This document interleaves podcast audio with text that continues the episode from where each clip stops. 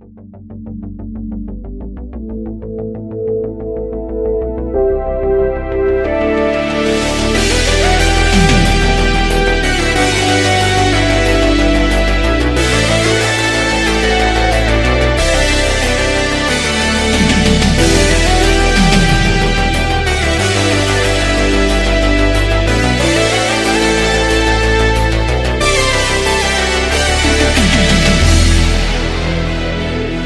Alderio, aqui direto da cidade da grávida Taubaté, Siri. E este é mais um episódio do podcast mais taubatiano do mundo.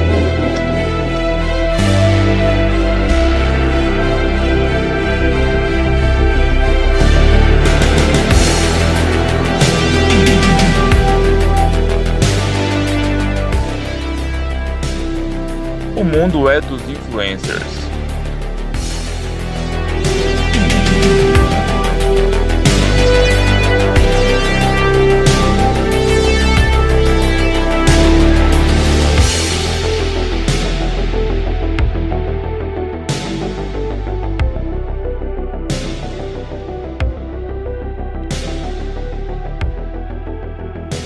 Hoje que a gente sabe que estamos num mundo globalizado, no mundo da internet, basicamente, o que manda, né, na nossa realidade são basicamente as redes sociais, né? Se você não está na rede social, você não existe basicamente. E os influencers, né, que são as pessoas que têm mais seguidores. Então, a legitimidade, né, das pessoas é, vem através de seguidores. Quanto mais seguidores, mais legal a pessoa é e mais influente a pessoa é. é. mais recentemente, né, o Elon Musk, o CEO da empresa Tesla, ele postou nas redes sociais que iria começar a aceitar bitcoins, por exemplo, né, como uma forma de pagamento e tal. E aí o preço do bitcoin começou a disparar, velho. Aí no dia 12 de maio ele disse assim: "Não, tô de brinks. Na verdade, não vou aceitar mais não eu tô preocupado com o meio ambiente e tal, né? E o que aconteceu? A moeda despencou em 15%. Aí ele foi e voltou atrás na segunda-feira do dia 14 de junho, falando assim: pô, eu até aceito Bitcoin, desde que a mineração do Bitcoin seja sustentável, no mínimo, no mínimo em 50%. Aí o preço, ó, vup, subiu de novo. Percebe que o poder de um empresário que é ativo nas redes sociais e tal é imenso, cara. Pô, ele não é nenhum fiscalizador empresarial, ele não tem denúncias contra a empresa, por exemplo. Provavelmente até deve ter ativos em Bitcoin. Mas uma frase no Twitter no sentido negativo pode acabar com a empresa e fazer o Bitcoin e as moedas digitais se transformar em farelo de milho.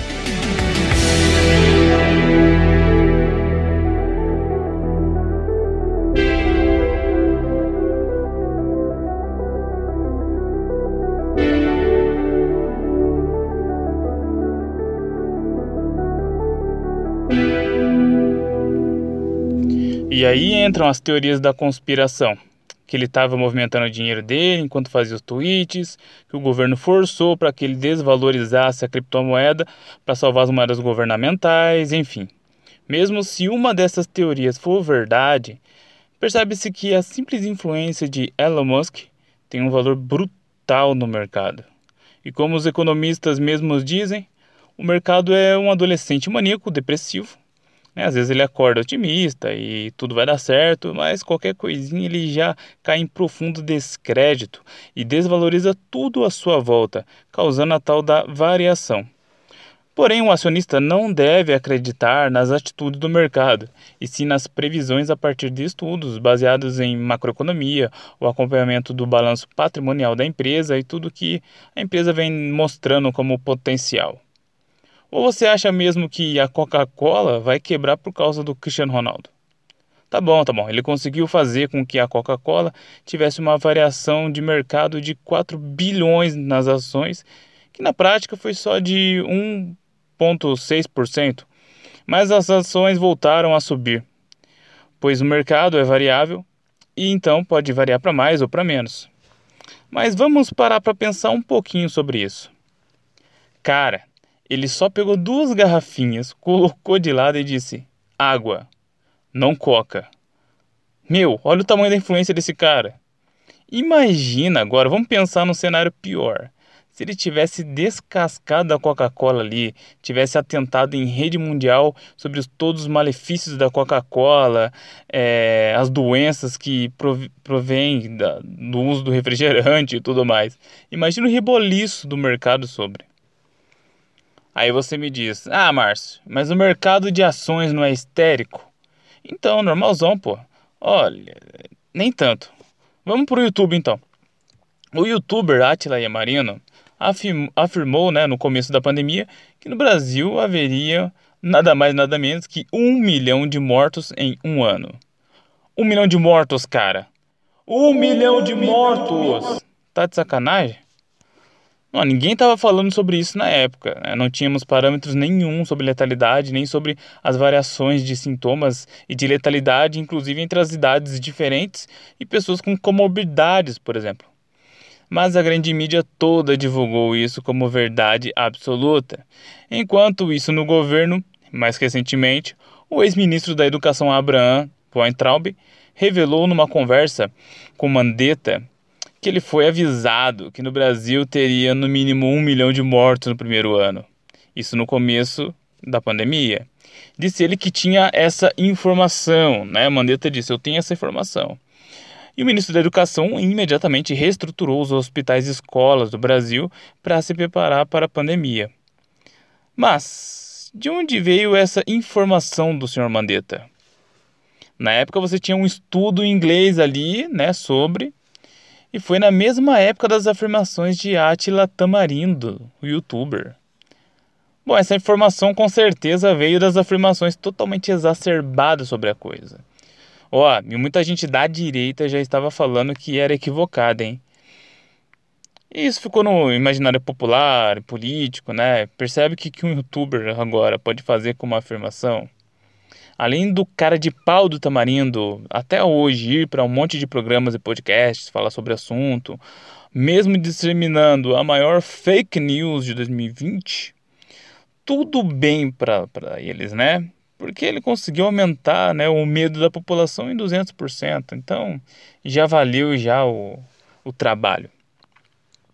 Outro também que agora está aproveitando essa grande influência é o pastor Foca, mais conhecido como Felipe Neto.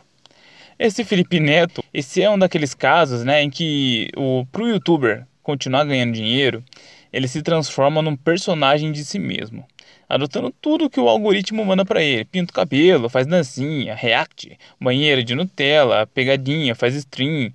Meu, tudo que você imagina que está dando hype, ele estará fazendo. O negócio dele é o dinheiro, dinheiro.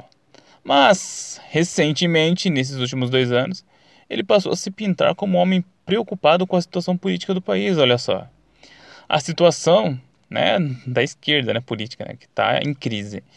Mas aí ele passou a entrar no debate público pedindo perdão para o PT, né, foi convidado para o Roda Viva, né, e pasmem, foi convidado para uma live com um membro daquele celeste tribunal, né, o STF. Gosta de emitir semanalmente opiniões sobre o governo nazi-fascista de Jair Bolsonaro e aos sábados toma banho em sua banheira de Nutella. Mas por incrível que pareça, a opinião dele também é relevante. E qual o currículo do cara, mano? Ele tem algum conhecimento sobre o assunto? Não. Ele tem algum tipo de formação em políticas públicas? Não. Ele tem um material intelectual? Não. Algum vídeo falando tecnicamente sobre política, pelo menos? Não.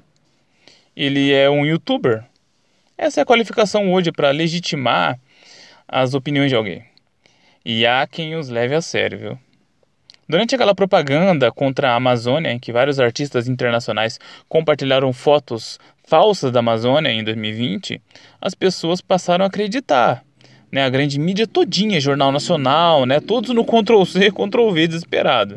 A Amazônia está queimando. Além de encontrarem Bolsonaro com um lança-chamas, sem camisas e com um samba-canção com desenho de uma suástica, Leonardo DiCaprio com, compartilhou as fotos da nossa floresta. Como podemos ver aqui, girafas queimadas, rinocerontes brancos fugindo e um leão chorando. Mostra um drama no pulmão do mundo.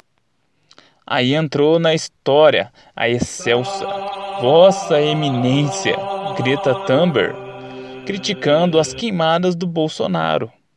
Joe Biden usa isso até hoje como uma arma política, né, para barrar negociações, né, e parcerias com o Brasil. O Emmanuel Macron, que importa soja do Brasil, né, ele também critica o Brasil nesse sentido, tentando queimar as negociações com o Mercosul. Se fosse só uma reportagem da mídia, assim, né, ok, né, eles iriam apurar e ficar nesse campo. Mas, meu, a Madonna fez um post. Madonna, cara, se ela está contra, é como se o Papa tivesse dito. Aliás, o Papa por um acaso entrou na onda desse tipo de queimada, bicho. Mas a queimada da Igreja Católica na Argentina por feministas, ele não disse nada, não é mesmo? Então, gente, não há dúvidas de que quem vai mandar no mundo serão os influencers.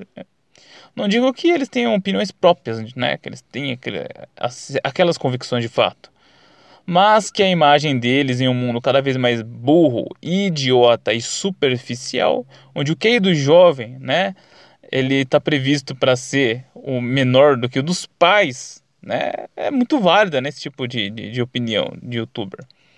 Pois as pessoas e o mundo estão nesse processo aí meio que de emburrecimento, não tem mais a capacidade de procurar as informações e refutarem com uma análise científica da coisa, né? E é tudo ali no campo da emoção, da crendice, da legitimidade de seguidores. Quem tiver mais seguidor tem mais voz. Cara, é triste, cara. Mas enfim, esse foi mais um episódio. Espero que tenham gostado e até mais.